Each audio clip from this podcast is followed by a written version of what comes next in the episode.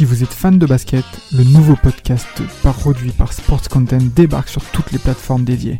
Forever, c'est le nouveau rendez-vous pour parler de l'actualité NBA, présenté par Maxime du Club 115 accompagné d'invités variés, à retrouver tous les mardis sur Spotify, Apple Podcasts et même YouTube. Alors n'hésitez pas, rendez-vous tous les mardis avec Forever. Salut à tous Durant la trêve internationale, nous allons vous proposer un épisode hors série exceptionnel qui a été réalisé avec les Libéraux, euh, le podcast qui revient sur le football de notre enfance, où l'équipe de Stream Madridista a été réunie autour de Reda pour parler de la carrière, la première partie de carrière de Sergio Ramos au Real Madrid. Une carrière où on a pu le voir à différents postes, que ce soit au poste de latéral droit ou de défenseur central. Nous allons vous faire revivre cette période de notre histoire, la période du Real Madrid, du milieu des années 2000. Et euh, voilà, profitez tout simplement de cet épisode. Et bien évidemment, comme toujours, à la Madrid. Que para mí es el mejor día de, de mi vida porque desde pequeño soñaba con, con, un día como este y hasta que no lo sientes pues no sabes y no puedes expresar todo, todo esto que queda dentro, ¿no? Y nada, agradecer a, a todas estas personas como el Presi y todos los componentes del Madrid que, que han puesto mucha confianza en mí y nada, esperar a toda esa afición que está ahí y que esté tranquila que vamos a dar mucha alegría este año. Les libéraux, les libéraux. Le podcast qui revient sur le football de notre enfance. Dans l'épisode du jour, nous allons nous intéresser encore une fois à l'un des meilleurs joueurs des années 2010 à travers les dernières années du football de notre enfance durant lesquelles ce joueur a complété son apprentissage. On l'a fait avec Messi, avec Cristiano Ronaldo, avec Fabregas et Rooney récemment, les libéraux vous proposent de le faire aujourd'hui avec Sergio Ramos. J'ai toujours avec moi, comme dans le dernier épisode, l'équipe quasi complète d'Esprit Madridista avec Gilles Christ et Johan. Pour situer un peu le garçon avant d'entrer dans les détails, Johan, Sergio Ramos est le plus grand défenseur central de sa génération. Sergio Ramos, oui, est le plus grand défenseur central de sa génération. C'est un joueur qui a, qui a été d'une longévité quand même euh, à très haut niveau extraordinaire. Franchement, ça a été vraiment quelque chose de, très impressionnant. Et s'agissant de moi personnellement, je suis euh, enchanté de faire cet épisode-là parce que la naissance du, phénomène Sergio Ramos, je l'ai vécu. Je l'ai vécu à travers, à travers justement les, à travers justement l'équipe du dimanche qui passait le soir et qui mettait justement euh, certains, certains résumés de match du, du FC Séville qui a fait une excellente saison lors de sa première saison euh, en, tant que titulaire dans cette équipe. Donc euh, oui, Sergio Ramos, c'est vraiment pour moi le meilleur défenseur de sa génération. Sauf que les souvenirs les plus importants que nous avons de ce joueur avant 2010 sont tous au poste d'arrière latéral droit, j'ai Christ. Ben euh, oui, j'allais dire oui, oui et non. Oui, euh, dans le sens où moi les, souvenirs où il a des accomplissements, que ce soit en équipe d'Espagne ou avec le, le Real Madrid, c'est sur le côté avec ses centres et aussi voilà sa capacité technique à faire des différences sur le côté, mais aussi non, parce que sur la première saison, on a des images, par exemple, de Ramos qui se fait laver par Ronaldinho et il joue défenseur central. Ah, mais non, mais j'ai dit les plus beaux souvenirs. les, plus beaux souvenirs les plus beaux souvenirs, oui, ils sont plutôt sur, le, sur le côté et dans l'axe, que ce soit défenseur central ou, ou milieu. sur la première saison, ça a été un peu plus compliqué. Mais en tant que latéral, effectivement, moi j'ai une très un souvenir tendre et ému justement de, ce joueur-là qui avait vraiment énormément de, de qualités offensives et, aussi défensives à ce poste de latéral. Oui, mais c'est surtout le podcast, je pense, de, son évolution. Et vous allez voir à travers ce podcast que c'est assez incroyable comment un jeune joueur parvient à s'installer au fil des saisons dans le plus grand club de tous les temps. Alors, dans l'esprit de, beaucoup de gens, Merci il y a... De le dire, Merci, Merci. Ah, j'aime pas le Real, mais il faut, parfois il faut juste être, être, censé. On t'a juste dit merci. On a rien Bon, de rien. Alors, dans l'esprit de, beaucoup de personnes, hein, il y a cette idée reçue qui est quand même assez tenace, celle qui consiste à dire que c'est Mourinho, quand il est arrivé au Real Madrid, qui a découvert et placé Sergio Ramos au poste de défenseur central. Alors, c'est une idée reçue qui, selon moi, euh, euh, persiste encore aujourd'hui. Alors, c'est vrai, c'est à partir de José Mourinho que Ramos devient injouable, intraitable en défense centrale, mais c'est absolument pas le coach portugais qui a convaincu l'Espagnol de jouer défenseur central, tout simplement, Johan, parce que c'est à ce poste-là qu'il est devenu professionnel à Séville.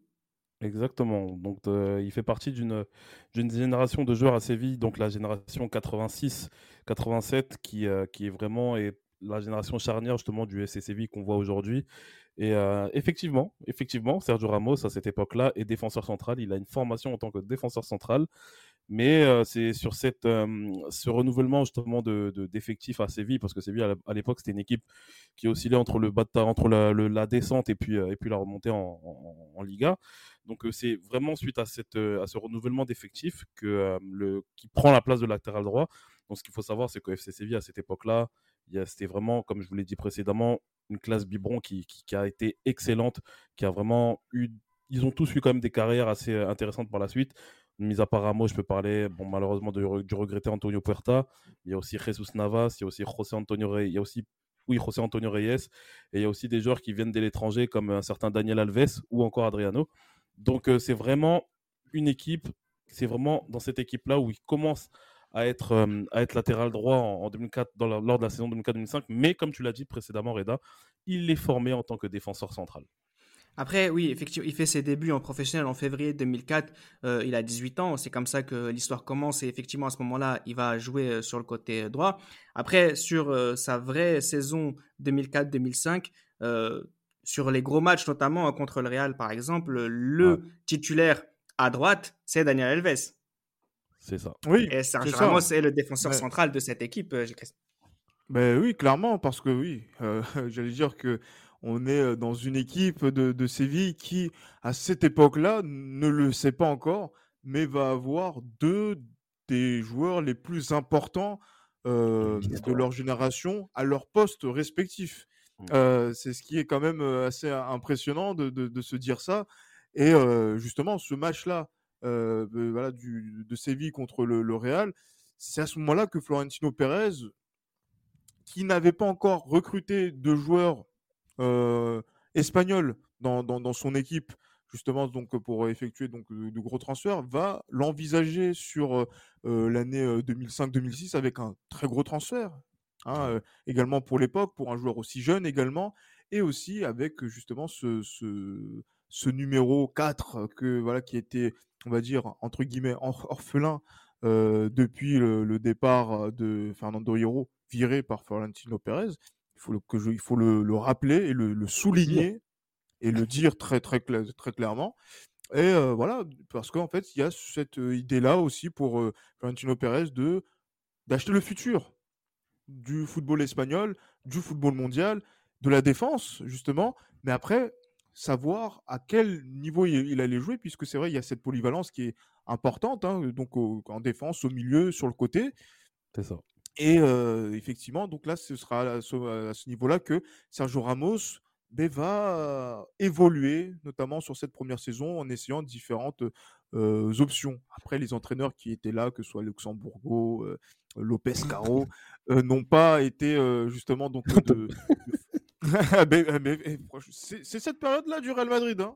Quand Ramos est signé à ça les gars, j'étais hyper content parce que je savais que c'était un joueur qui était hyper prometteur. Hein. Non, mais parce que beaucoup de personnes, et je me rappelle aussi avec euh, Tate de, de, cette époque-là, où euh, les gens se disent, ouais, Ramos, il est fort quand même, tu vois, même s'il ah coûte cher, il est fort. Bah, justement, il y a je vais donner la parole à Johan parce qu'il y a plusieurs choses qui sont importantes et qu'il faut dire à, ce moment-là. C'est que, bon, déjà, Sergio Ramos est un international espoir. Il a gagné avec euh, les jeunes euh, euh, espagnols, notamment en défenseur central. Voilà, juste pour dire que tout le monde le connaît à ce moment-là. On a vu le Real Madrid, je le préciser, qui a dépensé énormément d'argent pour le récupérer. Quasiment 30 millions d'euros. À l'époque, c'est énorme après seulement une saison et quelques mois de haut niveau on lui donne le numéro 4. Encore une fois, je tiens, je répète pour bien appuyer là-dessus parce que euh, c'est un signe de confiance concret. Ça veut dire qu'avec euh, ce numéro 4 et cet argent, c'est l'avenir de la défense centrale du Real Madrid euh, qu'on achète. Au même moment où vous avez ce Real qui récupère Batista, Robinho, Cicinho, Diogo et même Cassano par la suite, que des joueurs de moins de 25 ans. Ça veut dire que Sergio Ramos, c'est aussi l'image d'un renouvellement de politique du Real Madrid à ce moment-là, Johan. Ben exactement, parce que quand on voit justement les deux dernières saisons du Real Madrid, euh, surtout, la, surtout la dernière, 2004-2005, hein, qui a été euh, catastrophique en championnat, euh, c'est la fin de l'ère galactique. Concrètement, c'est ça.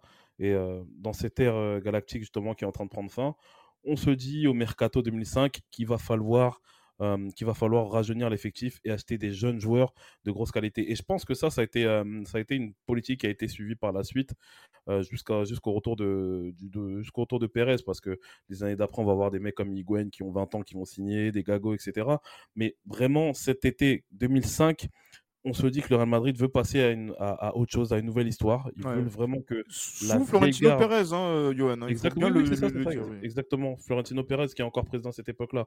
Et, euh, et, voilà, on, sait, on sent vraiment que le Real Madrid veut passer à, un autre, euh, à, à, une autre ère, en fait. Que les anciens comme Beckham, comme Zidane puissent encadrer la nouvelle génération. Cette saison 2005-2006, malheureusement, ne va pas se passer comme prévu. Mais euh, Sergio Ramos est l'une des rares satisfactions justement de cette saison. Ah ouais, c'est ce que tu penses parce que j'allais lancer Gilles Christ en disant qu'effectivement c'était peut-être un peu compliqué pour lui cette première saison. Alors tu, euh, il, est il, est défenseur central titulaire la plupart du temps, notamment aux côtés euh, d'Ivan Elguera. Il dépanne de temps en temps au milieu. J'ai l'impression que l'adaptation elle est un peu complexe, non? Ah, Elle n'est pas complexe en termes de, dire, de volume de, de, jeu, mais après voilà quoi. Euh, Ronaldo arrive, il lui passe dessus. Thierry Henry le règle, il faut le dire également. Lors du match de Ligue des Champions au Bernabeu, lui et d'autres joueurs. Mmh?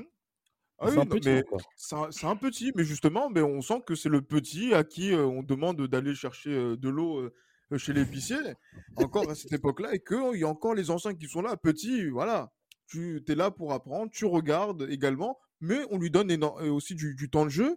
Dans un Real Madrid où, je ne sais pas si tu t'en souviens, Johan, où on dit que voilà, Icar Casillas, franchement, s'il n'est pas là, le Real en prend voilà, X buts en fonction du, but qui, du nombre de buts qu'ils encaissent, parce que c'est compliqué. Bah, J'étais à l'internat, donc je peux pas m'en souvenir, Gilles. Ah. par, exemple, tu vois. C'est pour ça que tu parles mal de, Casillas, tu vois, alors que tu as tort. Sergio, Sergio Ramos est titulaire avec Ivan Alguera en défense centrale quand le Real Madrid perd 3-0 contre Lyon. Il est titulaire en défense centrale avec Jonathan Woodgate contre Arsenal. Euh, oui, c'est difficile. Non, c'est difficile quand mais même. Contre, mais, contre Lyon, ça compte pas. C'est un match où on, ressort de, Le championnat a commencé depuis à peu près une, une ou deux semaines bah en, Espagne. Zidane n'a jamais vu Gerland, il faut le dire aussi. Qu'est-ce qu'on, quel, quel, enseignement? Il n'y a que les Lyonnais qui s'enorgueillissent de, de, ces défaites-là, alors que nous, on y a les mains dans les poches. Quoi. oui, bah, Raja Ramos, il est parti main dans les poches on a vu ce que ça a donné aussi. non, par contre. C'est un petit. Non, on n'est pas. On est, on pas un peu... saison, cette saison, on s'est pris des raclés, mon Dieu. Non, c'est pas incroyable. Ça. Tu, peux pas dire que c'est un petit quand tu l'achètes autant d'argent, quand tu donnes numéro 4, tu sais que c'est voilà. en tout cas, ce qu'on peut dire et on le verra par la suite avec la perspective, c'est que on peut pas lui reprocher de ne pas avoir appris à ce moment-là. Euh... appris. c'est une jolie façon de dire euh, se prendre des fessées, apprendre. Bon. Par contre, euh, sur ce même laps de temps, il est le titulaire indiscutable à droite en équipe d'Espagne. Il est appelé depuis le 25 mars 2005. Il prend définitivement la place de Michel Salgado et il est le titulaire de la Coupe du Monde 2006 à droite, Johan. Ouais, clairement. Donc, pour en revenir justement à cette équipe d'Espagne, cette nouvelle génération de joueurs en Espagne, voilà, c'est Luis Aragonès hein, qui décide de, de, voilà, de lancer une nouvelle génération de joueurs en Espagne. Et Sergio Ramos fait partie, au même stade, au même titre que, que Fabregas, que Iniesta, il fait partie de cette nouvelle génération de joueurs. Et il décide justement de, de titulariser Ramos, de faire de Ramos son titulaire en latéral droit. Exactement, même si Tate aime rappeler que, que Raoul et Salgado ont essayé de, de jouer contre, contre la France, ça a marché pour Raoul, mais ça n'a pas, marché pour, Salgado, pour Salgado qui était vraiment euh, âgé, mais qui a encore rendu des fiers services par la suite. Mais bon, c'est pas le, le sujet. Bien sûr. C'est ça. Donc euh, oui, donc euh, il est titulaire pour sa première compétition internationale. Imaginez-vous, hein, le mec il a commencé chez, chez les pros deux ans auparavant et là il va jouer la Coupe du Monde. Donc c'est vraiment un baptême du, du feu pour, pour lui. Bon, l'Espagne, c'est une Espagne quand même qui est assez inexpérimentée, mine de rien, pour les grosses compétitions, surtout face à, un club, face à une équipe comme, comme l'équipe de France de, de 2006.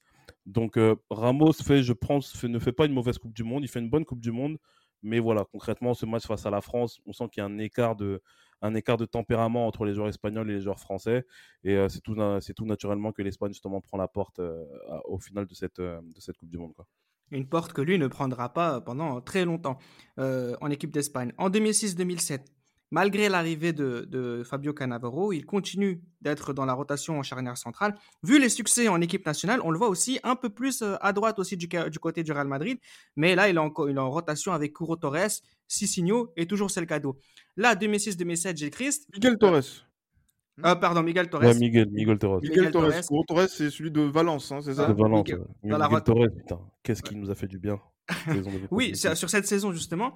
Et en fait, c'est ça la, la- question que, que je voulais poser par rapport à cette saison 2006-2007, c'est que euh, on a vu la saison précédente que Ramos était un petit.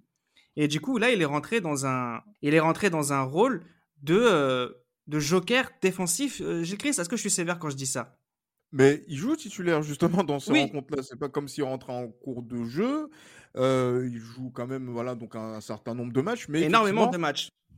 C'est ça en fait. Et donc là du coup en fait ce qu'on peut lui enfin qu'on peut lui reprocher c'est qu'il ne s'est pas encore fixé au Real Madrid à un poste en particulier parce que c'est vrai que on en parlait euh, avec euh, Johan euh, sur certains épisodes d'Esprit Madridista où justement un mec comme Miguel Torres qui a beaucoup apporté notamment contre Valence ce but le centre en une touche volé de Van Nistelrooy dont on se souvient mais tu vois par exemple sur cette saison-là il joue sa quarantaine de matchs, voilà, à, différents,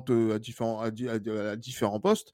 Mais c'est vrai que c'est à ce moment-là qu'on voit davantage, que moi je le vois davantage sur le côté droit et que je vois aussi cette qualité où des joueurs comme ça qui, ont, qui sont grands de taille, qui jouent à ce poste de latéral, moi je déteste ça d'habitude. Je vois de la finesse technique, je vois, on joue avec le râteau, on arrive donc en faisant voilà donc des contrôles de la semelle, on, on centre, euh, voilà donc on arrive à centrer assez facilement. Euh, moi je suis plutôt, euh, satisfait parce qu'en plus au bout du compte, ce qu'il y a c'est quoi? C'est une Liga Oui. qui est remportée après 4 ans de, de, de disette. Et un but euh, magnifique contre le Barça qui met aussi. De la tête. De la tête, de la tête, Mm. effectivement. Donc, cette tendance à être très euh, j'ai- décisive sur coup de pied arrêté, ça commence aussi à, à cette époque, à cette époque-là.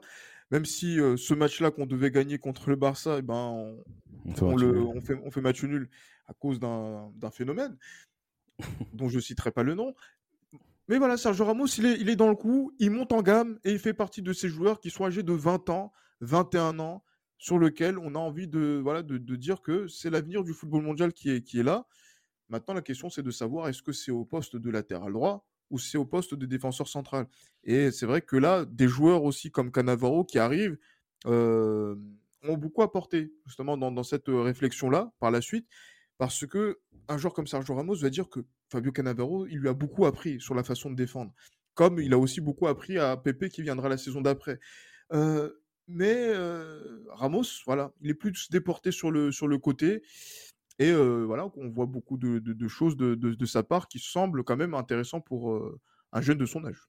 Alors justement, euh, tu parlais de, de Pepe. Tout va se passer aussi pour moi à la saison 2007-2008, où là vont arriver au club Heinze, Metzelder et Pepe. Euh, Ramos va effectivement jouer de plus en plus à droite. Tu penses quoi finalement de, de cette triple arrivée de défenseurs centraux, euh, Johan au Real Madrid? Est-ce que c'est parce qu'on sait que maintenant, on a l'assurance tout risque euh, en latéral droit? Bah, moi, je vais pas te mentir que sur, le, sur le coup, quand je vois que le Real Madrid, justement, dans un mercato, recrute euh, quatre joueurs, euh, trop quatre joueurs à vocation défensive, donc comme tu l'as dit, Metzelder, Pepe, Heinze, mais surtout euh, Royston Drenthe aussi, côté gauche, euh, je me dis que je me dis qu'en fait, ça fait trop, ça fait beaucoup trop. Et sachant qu'il y a déjà Cannavaro qui est là, donc après, avec le recul, on se dit que c'est peut-être la possibilité, c'est peut-être un signe en fait qu'on envoie à Sergio Ramos pour lui dire que tu seras notre latéral droit pour cette saison-là. Et je pense que ouais, clairement, c'est un, message qu'on lui envoie à, à ce niveau-là. Donc euh, Ramos fait une saison, je pense, excellente, malgré le couac euh, Ligue des Champions qu'il y a en, en 2008. Mais Contre Ramos fait une excellente saison. Et, euh, et pour moi, voilà, on a, honnêtement, c'est l'une des plus belles saisons que j'ai vues du Real Madrid, en tout cas en championnat. Et euh, non, Ramos, justement, tient son rang en latéral droit, mais moi, personnellement, j'avais pas encore cette vision de voir un- éventuellement Ramos s'imposer en, en défenseur central. D'ailleurs, contre la Roma, euh, il va jouer euh, arrière latéral droit. Euh, tu penses quoi finalement de, de, de- de ce, de cette saison? Est-ce que c'est une saison de la confirmation ou tu penses qu'il est toujours pas indéboulonnable? Parce que ce qui va se passer, c'est que en équipe d'Espagne, là, il est vraiment indéboulonnable en tant que défenseur latéral droit à un poste avec lequel il est champion d'Europe. Donc j'ai l'imp- j'ai l'impression qu'on voit deux Sergio Ramos. Un Sergio Ramos qui est compris par la sélection espagnole. Effectivement, on a du monde en défense centrale, on va te faire confiance à droite au Real Madrid, il y a encore ce côté, on sait que tu es fort, on sait que tu sais tout faire, on te garde sous le pied dès qu'on a besoin d'un titulaire à droite ou en défense centrale. Et j'ai l'impression qu'on est sur le point, pas de perdre Sergio Ramos, mais euh, de le perdre un peu dans, dans ses fondamentaux. Mais moi, j'ai justement une lecture euh, particulière, notamment sur le choix de Sergio Ramos en tant que latéral droit. Carles Puyol est là. Carles Puyol, euh, il est dans l'équipe des libéraux. C'est pas un hasard. Donc, du coup, vas-y, va sortir à ce moment-là Carles Puyol de, cette, de cette période-là. Euh, en défense centrale pour, pour être le titulaire en sélection, sachant que tu n'as pas de stabilité à ton poste dans ton club. Donc, le fait, qu'il soit arrière latéral, que Salgado soit, mis maintenant aux oubliettes de la, de la, de la sélection, tu as un moyen de pouvoir être performant et régulièrement appelé en sélection et d'être le titulaire. Ben, c'est logique justement que Sergio Ramos ben, se, fixe à ce poste-là. Regarde le, numéro qu'il porte en, sélection, c'est le numéro 15, tu vois, c'est un numéro qui ressemble, on va dire, un petit peu à celui de Lilian Thuram en sélection, joueur qui aussi a été frustré en tant que latéral droit en équipe de France, alors qu'il est défenseur central de métier et que c'était son poste en club. Mais là, avec le, Real, on sent que, effectivement, comme tu le disais tout à l'heure sur, le Mercato 2007, qu'il y, a y a de la polyvalence où il y a des joueurs qui peuvent jouer des deux côtés, des joueurs qui sont aussi des défenseurs centraux attitrés, qui permettent à Sergio Ramos de pouvoir exceller et de se spécialiser complètement à ce poste de latéral droit. Et justement, ce qu'il en ressort, notamment par rapport au fait qu'il soit un des cadres de cette équipe d'Espagne 2008 qui est championne d'Europe et sur lequel on a fait un super épisode, ben, c'est que c'est à ce, niveau-là qu'il va devenir un joueur de, classe mondiale aussi. Et, et qu'on a envie de le voir aller plus loin. Et Aragonès l'a compris. Et je pense que Bernd Schuster commence à le comprendre et que par la suite, les entraîneurs qui suivront le, feront également. Ce qu'il ne faut pas oublier aussi, c'est que à cette période-là, il ne faut pas oublier que Ramos fait beaucoup d'erreurs d'inattention, beaucoup d'erreurs de beaucoup de fautes d'inattention.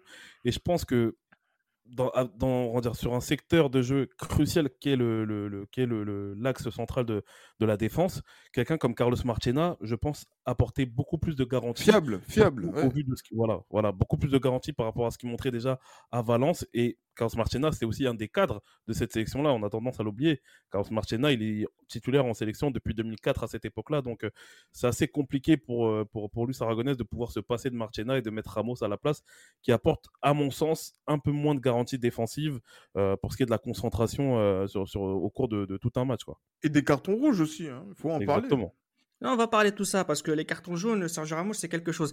Euh, c'est par rapport, je voulais juste rebondir sur les fautes d'inattention. Comment en vouloir à un joueur d'avoir des fautes d'inattention quand on sait qu'il ne s'installe pas à un poste précis? Parce que ces fautes d'inattention, elles viennent aussi de l'habitude. Et quelqu'un qui un match joue défenseur central, un match joue arrière latéral droit. Alors oui, il est titulaire systématiquement, mais jamais au même poste sur la durée. Forcément, euh, ce genre d'erreur arrive facilement.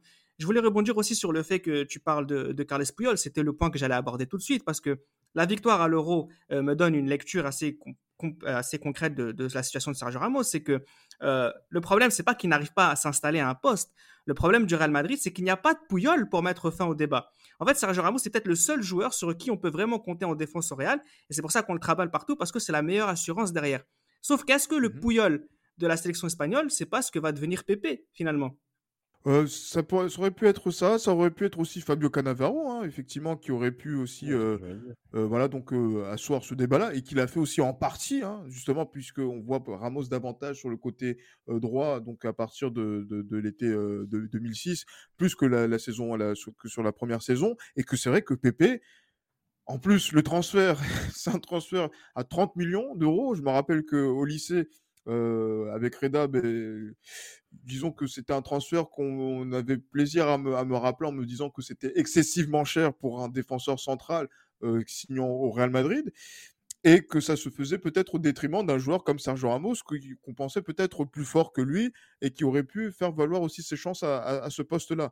Mais bon, mais, mais, bon, là c'est vrai que à ce niveau-là, Pepe va faire une très bonne première saison 2007-2008 à son poste de défenseur central, avec un classico au match aller où il oh. musait les taux parfaitement, magnifiquement, et sur lequel Bernd Schuster va avoir une assise qui va permettre de se dire que tiens, GPP, j'ai Canavaro, j'ai Heinze sur le côté gauche ou euh, et j'ai Sergio Ramos côté droit. La voie est libre pour lui pour pouvoir jouer sur euh, ce côté-là et le faire le nécessaire pour être à ce poste exclusivement. Et, euh, et voilà, et c'est vrai que à ce, à ce moment-là, on commence un petit peu à oublier le Sergio Ramos euh, latéral, euh, enfin pas latéral droit, mais défenseur central, pour se concentrer sur Ramos latéral droit qui fait partie quand même des meilleurs joueurs des compétitions comme l'Euro 2008, entre autres. Sauf que, sauf que Pepe euh, va avoir beaucoup de blessures, notamment sur la saison 2008-2009. Il va péter Mhm. un câble aussi. Euh, il y Ouais, a, en fin de il y a- saison, ouais. il y a Cannavaro euh, qui va s'en aller, Arba- Arbeola qui arrive. Euh, là, pour le coup, le Sergio Ramos s'installe peut-être presque définitivement en défense centrale sur la saison 2009-2010. Tu es d'accord, Yohan, ou pas? Ouais, clairement, clairement. Je pense que Pellegrini euh, arrive à comprendre vite fait que Ramos doit jouer défenseur central, je pense. Et euh, bon, en dépit justement de, euh, en justement de- des- des- mauvaises prestations qu'on a fait en Ligue des Champions, enfin, dis des mauvaises prestations, je dis plutôt de l'élimination justement qui, qui jusqu'aujourd'hui me reste à travers de la gorge face à Lyon. Euh, le Real Madrid fait une grosse saison en championnat, mais il est plus, il est tombé sur un Barça qui est, qui est sur la continuité justement de, de sa saison euh, 2008-2009. Après, je trouve qu'il y a quand même de la variété, mine de rien. Je trouve, qu'il y a- je trouve qu'il y a quand même de la variété en tant que défenseur central. Mais Ramos, je trouve que moi, pour les matchs que j'ai vus, j'ai souvent vu Ramos en défense centrale. Et je suis d'autant plus surpris qu'à la Coupe du Monde 2010, moi qui l'attends en défense centrale, bah, il jouera latéral droit. Mais parce que ça n'a pas bougé. Et, et sou- et aussi, souviens-toi justement, parce que c'est vrai qu'on on va essayer de, on essaie de le cuiter en tant que Madrilène. Mais lors du, du Classico, le 6-2, euh, il joue à quel poste? Il joue latéral droit. Et vrai. justement, il, vrai, dépose Eric Abidal, justement, donc euh, sur une action, Pour centre, but, tête de. Ouais, oui, bien, sûr. D'Higuaín. Mais par la suite, il fait un match qui est catastrophique à ce Oh là poste-là là là là là là. où il marque en plus en deuxième mi-temps, mais euh, il sort très rapidement parce que il est complètement KO par Thierry Ah Henry. oui, il est dépassé. ouais. complètement. Les appels de balles de Thierry Henry lui font vraiment du sale. Franchement, c'est Ah oui, incroyable. oui. Et en plus, avec cette défense centrale qui n'arrive pas à contrôler Messi, qui justement donc sert les joueurs dans la profondeur. Ah oui, oui. Non, non, là, c'est.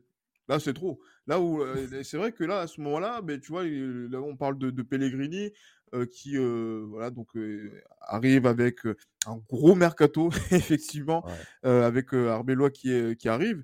Ramos, c'est par la force des choses qu'il joue défenseur central, mais j'ai pas l'impression que c'est une conviction profonde de la part de Pellegrini. Bah, c'est ça qui sais- m'intéresse en fait dans la discussion qu'on qu'on va avoir maintenant, c'est que euh, moi concrètement, euh, je vous me dis, moi je vous pose, c'est pour ça que c'est intéressant de vous avoir vous euh, des, des Madrilènes, c'est que on a acheté Sergio Ramos défenseur central. Je pense que concrètement, on a acheté Sergio Ramos, le futur meilleur joueur du monde, en sachant qu'il était extrêmement talentueux. Tu l'expliques très bien, Chris, quand tu parles de sa palette technique. C'est vrai que Sergio Ramos, c'est un très bon joueur de football. Donc on sait qu'on on risque rien, entre guillemets, si on le met à tel ou tel poste. Mais concrètement, euh, on est plus, euh, il a plus 21 ans maintenant, euh, Johan. Euh, on arrive en 2008, 2009, 2009, 2010. Concrètement, c'est quoi le poste de Sergio Ramos? Non, c'est clair, c'est encore, c'est encore indéfini. C'est encore pas indéfini. normal. Mais après, moi, je trouve qu'il bah, pour un défenseur central, je trouve qu'il est encore jeune, mine de rien. Parce que Ramos, il a quoi? Il a 24 ans en, 2000 euh, en 2010. Oui, on est Donc sur pour moi- 24, 25, 26 ans à ce moment-là. Ouais, mais en défense centrale, je trouve que c'est encore jeune. Mais après, c'est clair que quand tu arrives quand même à 24-25 ans, tu te dois en tant que défenseur d'avoir un poste définitif. Et ce n'est pas encore le cas, en fait. Ce n'est pas encore le cas. Ramos joue encore, bah, comme je te l'ai dit précédemment, il joue encore à droite en, sélection espagnole. Et c'est vrai qu'il est encore trimballé, mine de rien. C'est vrai qu'avec le recul, je je- c'est vrai qu'il est, est encore trimballé par, euh, par, euh, par, Manolo, par Manuel Pre- Pellegrini euh, bah, à tous les côtés de la défense. Et il est clair que moi qui, euh, qui lui trouvais justement des, des problèmes de euh, des fautes d'inattention, bah, il est clair que c'est pas quelque chose qui peut l'arranger qui peut le qui peut le voilà qui peut faire en sorte que ces problèmes d'inattention soient euh, soient résolus. Donc ouais, il y a encore cette instabilité chronique concrètement chronique euh, pour ce qui est de son de son positionnement. Mais euh, mais après, moi je trouve quand même il y a au Real, je trouve quand même qu'au Real il y a une majorité de matchs où il joue quand même en défenseur central. Bah, contre Lyon notamment, hein, cette, en Exactement. 2010, il, il est en défense centrale. Après avoir, été, euh, après avoir été champion d'Europe avec l'Espagne en 2008, il est champion du monde en 2010. Il est le titulaire à droite de la très probable plus grande génération de sélection de l'histoire, Gilles Christ. Ah oui, encore, encore une fois, moi j'ai tendresse particulière pour euh, tous ces garçons qui ont été euh, champions du monde euh, 2010 et encore plus pour Sergio Ramos parce que sur la compétition, je pense que celui qui fait un grand mondial du début jusqu'à la fin, c'est Ouais, lui. c'est lui. Ouais. C'est lui. Voilà, Ouais. on, aurait pu parler de Iniesta, bon ça c'est encore de Iniesta, de Villa, euh, de, de Xavi aussi qui est aussi à un niveau euh, incroyable sur toute la compétition, mais celui qui est le plus régulier sur cette compétition, c'est lui. Euh, et euh, très Il clairement, montre aucun euh, signe de faiblesse durant la compétition. ah, clairement. Et franchement, moi, j'aurais aimé qu'il soit récompensé d'un but en finale de la, de la Coupe du Monde, où il a une occasion où il met la tête et ça passe, ça passe au-dessus. Les années d'après, avec le Real, ça va rentrer dans le but. Mais voilà, c'est, on a, il a fait une, une compétition de ce qu'on attend d'un très grand joueur de football et d'un grand latéral de, de compétition. Et c'est euh, pour ça que moi, j'étais vraiment content de, euh, ce mondial-là, puisque euh, même si le Barça était largement représenté, le Real Madrid a présenté des joueurs comme Iker Casillas, qui a été euh, décisif dans ce titre mondial, n'en déplaise à, à Johan, bien plus décisif que d'autres gardiens italiens. Et Sergio Ramos également, qui a été.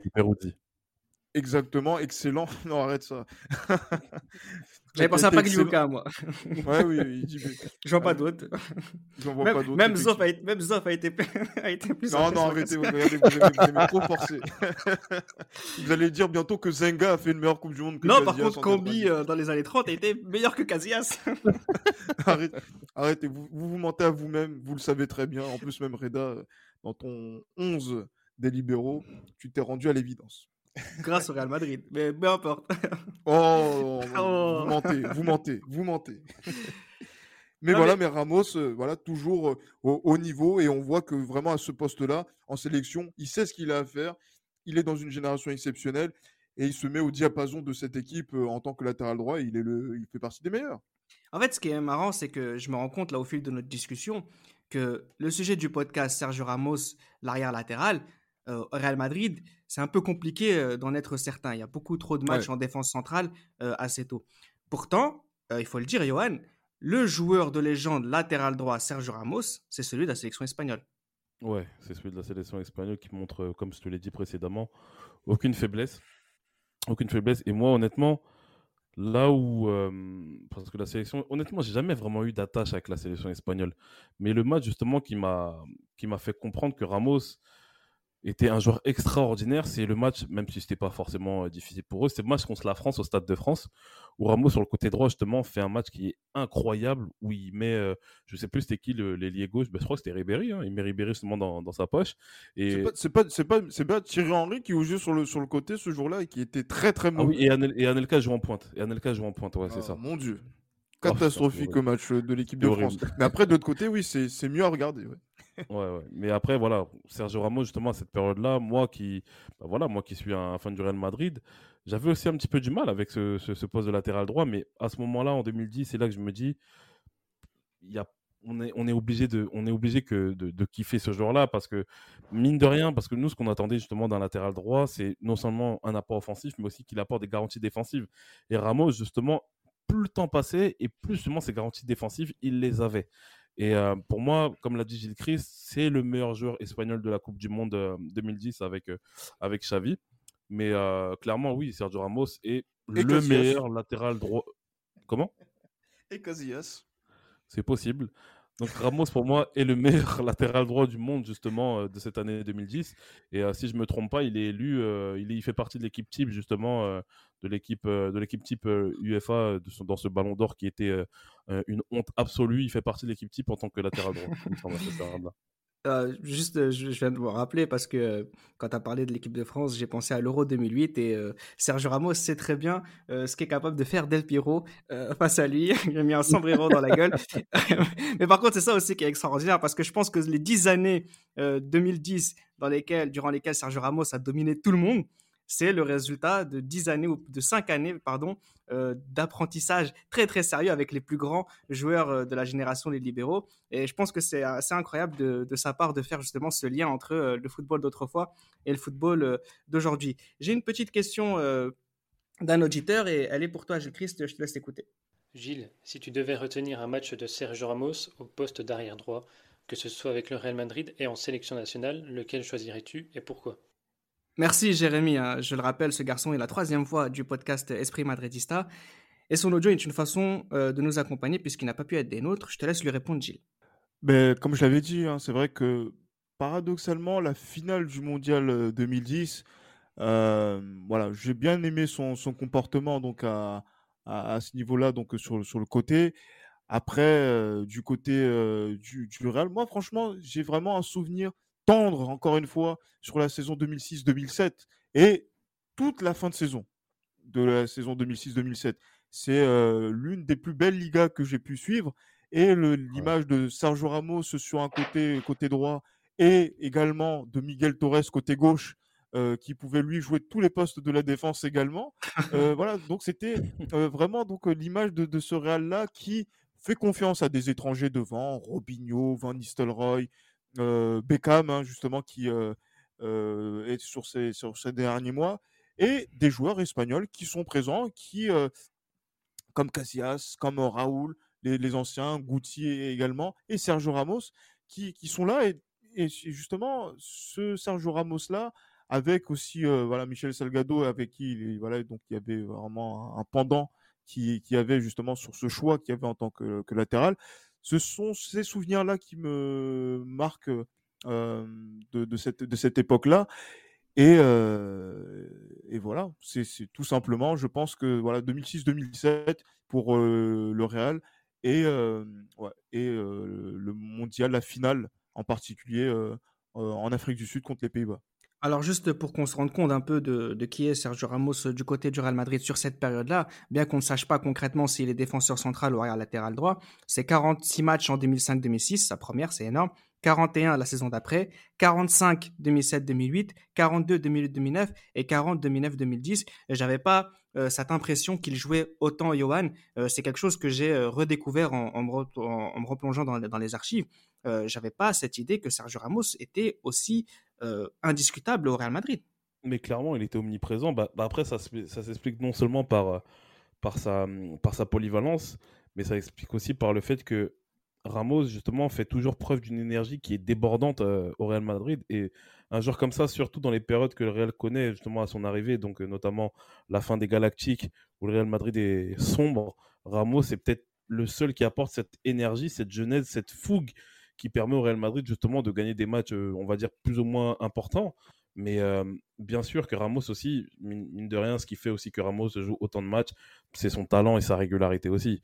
Parce que comme l'a dit Gilles Christ, que ce soit pendant cette Coupe du Monde, que ce soit à l'Euro aussi, il a où il a été, je pense, énorme à l'Euro.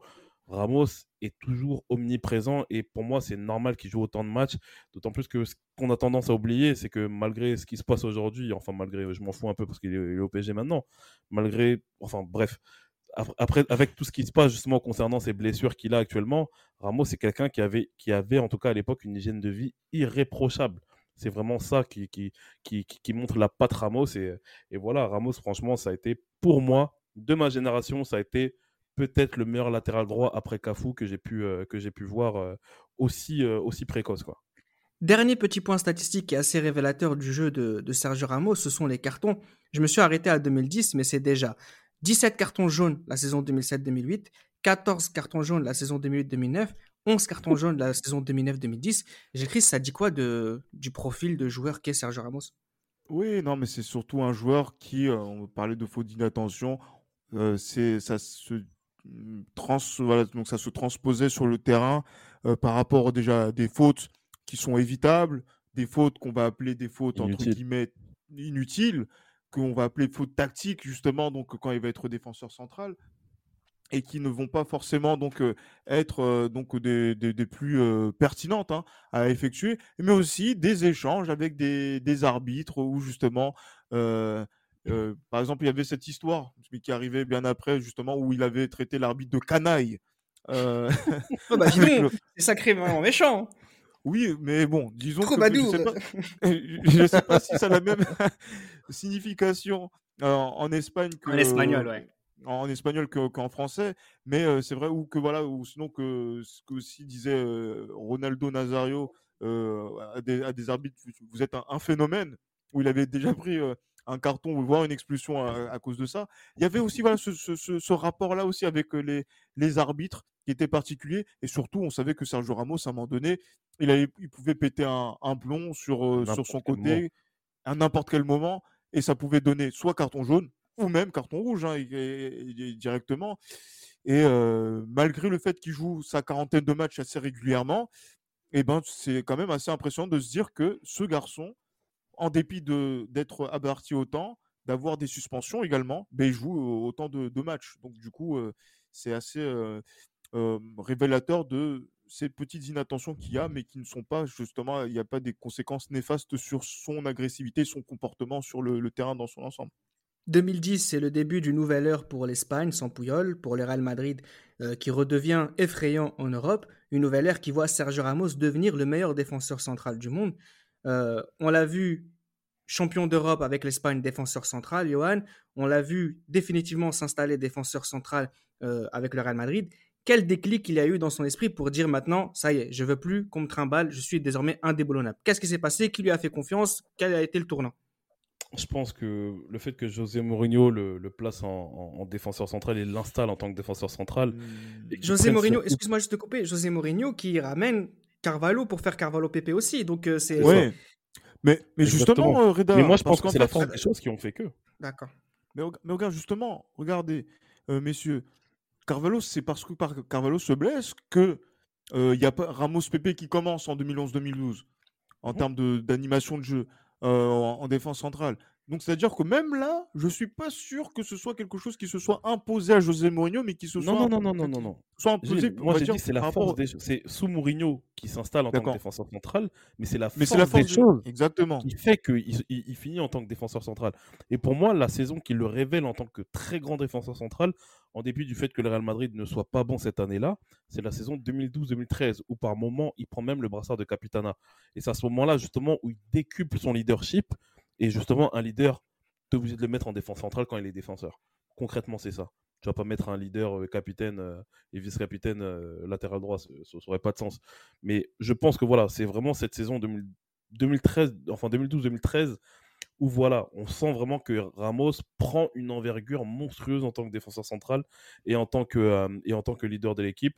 Et justement, Ancelotti fera perpétuer cette, cette tendance en dépit justement de la Coupe du Monde catastrophique que fait l'Espagne en 2014. Mais c'est à ce moment-là, je pense que le déclic, c'est pas Mourinho qui le voulait directement, mais c'est la force des choses qui a fait que Mourinho le place en défenseur central. Et à ce moment-là, Ramos devient voilà, devient la véritable référence en défense centrale que, bah, que l'on connaît jusqu'à aujourd'hui. Sergio Ramos au Real Madrid, c'est depuis 2010 deux titres de champion d'Espagne, deux Coupes du Roi et surtout quatre Ligues des Champions. Gilles Christ, c'est tout bonnement démentiel. Démentiel, effectivement, euh, à ce niveau-là. C'est vrai que euh, voilà, il est euh, placé en, défenseur central. On trouve la complémentarité que l'on n'avait pas explorée depuis tout ce temps, depuis le 2007, avec Pépé. Donc, on, se pose la question de peut-être de, ce temps perdu qu'il y a eu pour pouvoir faire cette charnière centrale.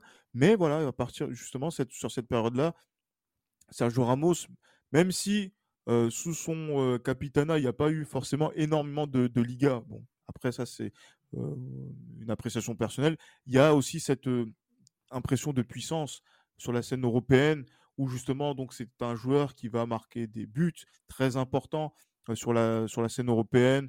mais voilà, 2014 sur la décima contre le Bayern, un doublé quand même.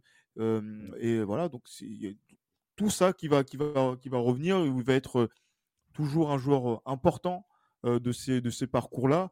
Et il va faire entrer progressivement Varane aussi dans cette rotation-là, notamment Zidane qui justement va imposer Sergio Ramos Varane par la suite.